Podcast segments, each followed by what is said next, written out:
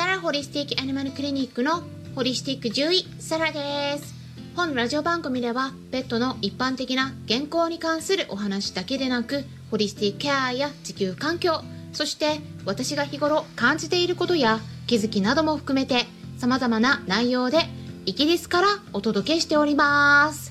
さて皆さんいかがお過ごしでしょうか？昨日はですね夜10時10分からクラブハウスのペットのホリスティックケアクラブにてワンちゃん猫ちゃんはヴィーガンになれるっていうお話をしていきました。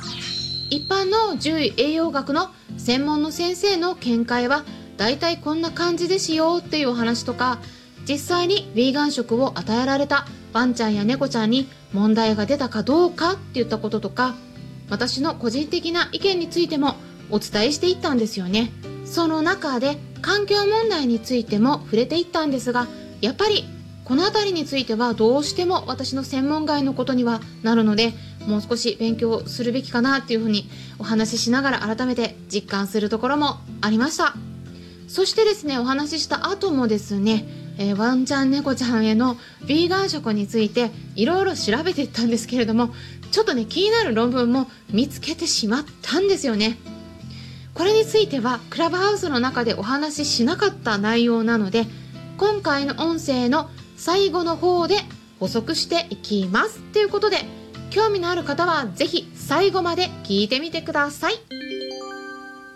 まずヴィーガンってどういうことかっていうのをねお伝えしますとねもうご存知の方も結構いらっしゃると思うんですがヴィーガンっていうのはもうねこの言葉自体はイギリスで生まれたんですね。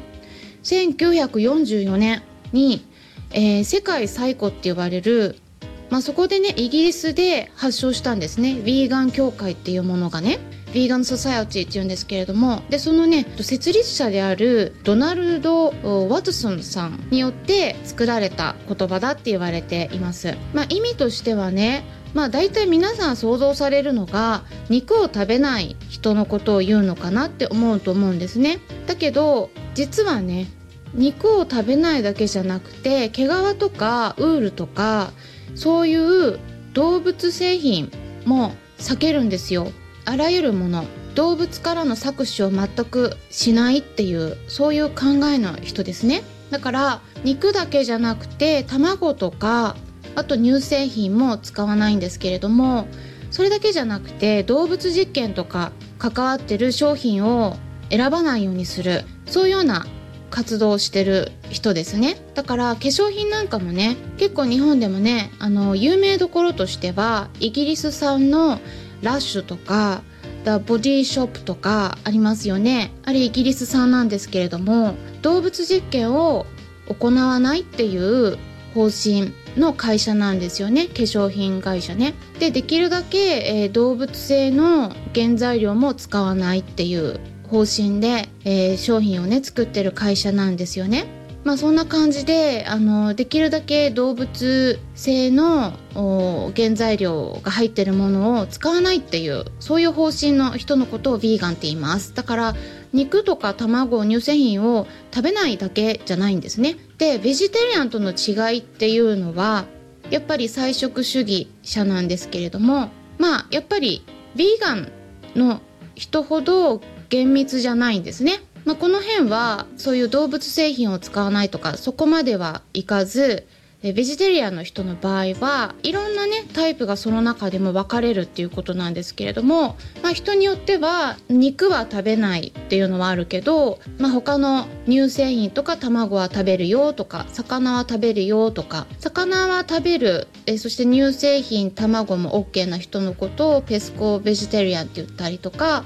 まあ、いろいろねあるっていうことなんですけれども。なのでね、まあ、最近結構ね日本でもそういう、えー、レストランの中でベジタリアン用のメニューっていうのを用意されてるところもね増えてると思うんですけれども。まあもともとイギリス発祥の考え方なので結構ねイギリスではヴィーガン用のメニューっていうのがねだいたいどこのレストランでも書いてありますね。あのマークがついてるのですごい分かりやすいですけれどもいろんなメニューがある中にだいたいヴィーガンとかって小さい文字で書かれているんですね。でそういうメニューを選べば、えー、肉は使っていない食事をレストランで食べることができるよっていうことになってるんですね。じゃあまあ犬猫がねビーガンになれるのかっていうところですね。これは皆さんどう思いますかね？いろんな考え方がありますしこれに対してはねすごく反対の意見を持ってる方もいらっしゃるでしょうし実際に実践してる方もねいらっしゃると思うんですけれどもやっぱりねこの地球環境のことを考えてた場合にはどうしてもね根本のところを考えていくと地球環境の問題としてまず確定的にも言えるのか気温が上がってるっていうことですよね。地球の平均の気温が上がっている。これは確実です。これあのイギリスの方でデータ出してるんですね。あの科学者が、えっと、研究してるデータなんですけれども二酸化炭素のレベルですね。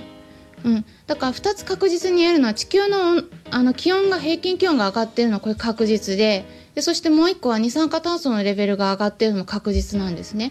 これがどこら辺で上がってるかっていうと産業革命なんですね。うん、で大体産業革命っていうと1830年から40年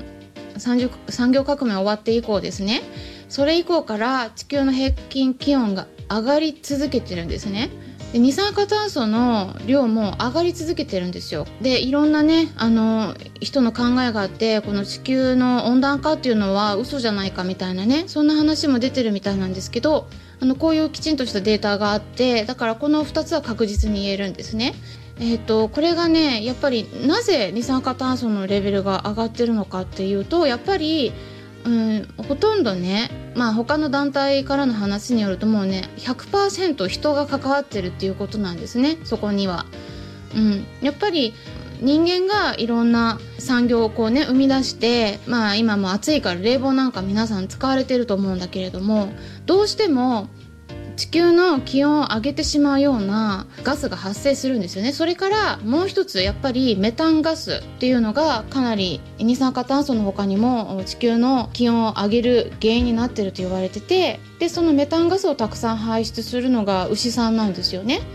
で人間がたくさん牛を作り出してるっていうところがあります。でその牛のビーフなんかの肉も含めてチキンもそうですけれどもやっぱりワンちゃん猫ちゃんが食べているで人間の人口も増えてるんですよずっともう右肩上がりで増え続けてるんですよね。世界の人口がね。だから人間がすごい増えていくにつれ伴ってワンちゃん猫ちゃんの数も増えてるんですね。でこの新型コロナの影響でペットを飼う飼い主さんがやっぱり増えてるっていう話もあって他のえー、研究結果もあるんですけれどもこういった地球環境に関しては人間の数が増えそしてそれに伴ってワンちゃん猫ちゃん特にの数が増えている。でそのワンちゃん猫ちゃんが牛さんとか鳥さんまあいろんな豚も全部そういう家畜を含めて肉を消費している。そういったことがやっぱり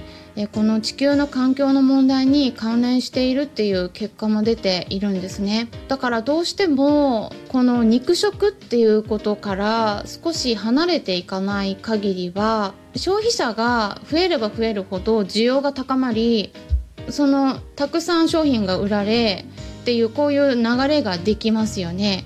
だからここからちょっとね離れないと地球環境の問題この二酸化炭素を減らしていくっていうことえー、そこに対しての何て言うかなつながりをね完全に断ち切るっていうのが結構難しいんじゃないかって言われているんですね。なので、えー、このね肉食からちょっと離れるっていうところでその地球環境の問題を改善するっていうためにヴィーガンになる人も結構増えてるんですねイギリスの方なんかでも。じゃあ犬猫はねヴィーガンになれるのかっていうとねこれ、まあ、獣医の栄養学的に考えた場合には大体の多くの獣医さんは、まあ、犬はね大体まあヴィーガンになろうと思えば一応すごい気をつけないといけないところはあるけれどもなれるはなれるって言うと思います、うん、ただ猫ちゃんですね。猫ちゃんは獣医栄養学の専門の先生のほとんどは慣れないって言います。で私も慣れないって思っていました。今まで。今まで思っててそう言ってたんだけれども。うーんだけど地球環境のこと考えたら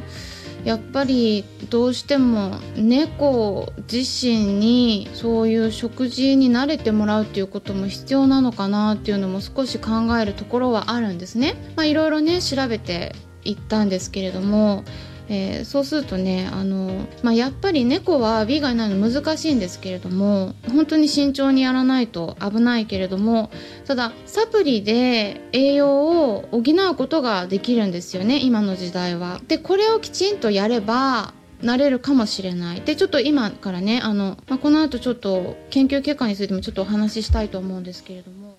ということで、今回はヴィーガン食と地球環境との関連について皆さんにお届けしていきました。さて、最後にですね、見つけてしまった研究論文っていうのを簡単に紹介して終わりにしたいと思うんですが、ブラジルからの報告なので、